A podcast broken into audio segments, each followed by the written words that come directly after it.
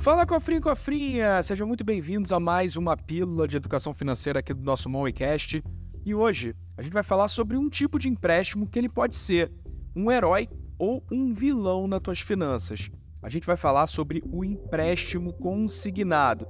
Você vai entender o porquê que ele pode ter uma dessas duas posições. Por que, que ele pode te ajudar, mas ao mesmo tempo também pode te complicar. Bom, primeiro, vamos entender o que, que é o empréstimo consignado. O empréstimo consignado é um tipo de crédito onde as parcelas elas vão ser descontadas diretamente do teu salário ou então de um benefício do INSS. Normalmente, esse crédito é dado para aposentados, pensionistas, servidores públicos ou até mesmo para trabalhadores e CLT, dependendo do tipo de instituição.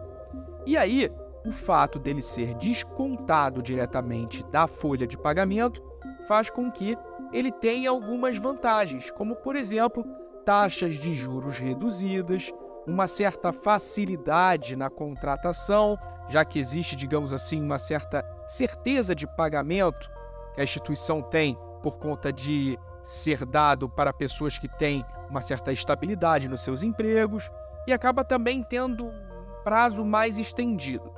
Apesar disso, existem umas limitações na hora de você pegar o consignado.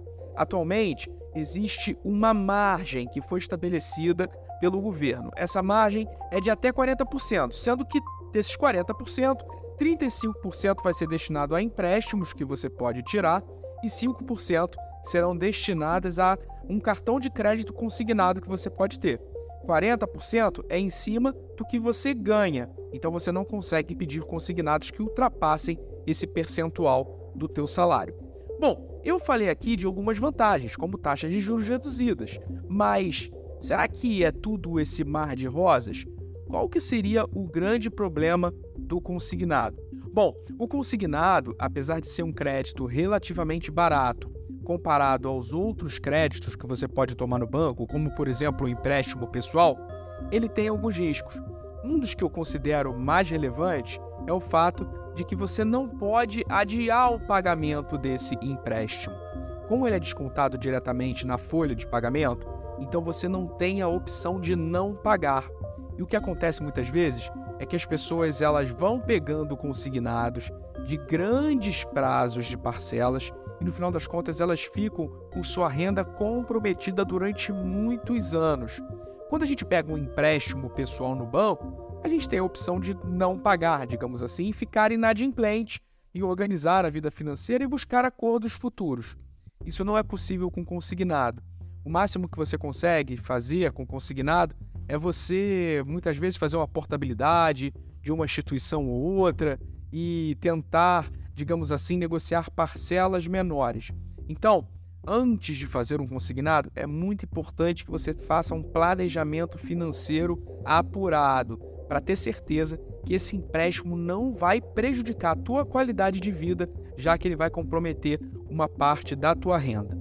Bom, esse é uma das desvantagens. Além disso, quando você perde o emprego, você meio que recebe o ultimato de ter que quitar esse consignado numa pancada só. Caso contrário, você tem que transformar esse consignado num empréstimo pessoal, que com certeza terá juros bem mais elevados. E além disso, por contrato, o consignado muitas vezes acaba pegando uma parcela da tua rescisão, diminuindo o valor que você vai ficar disponível para poder passar um tempo antes de se recolocar no mercado de trabalho.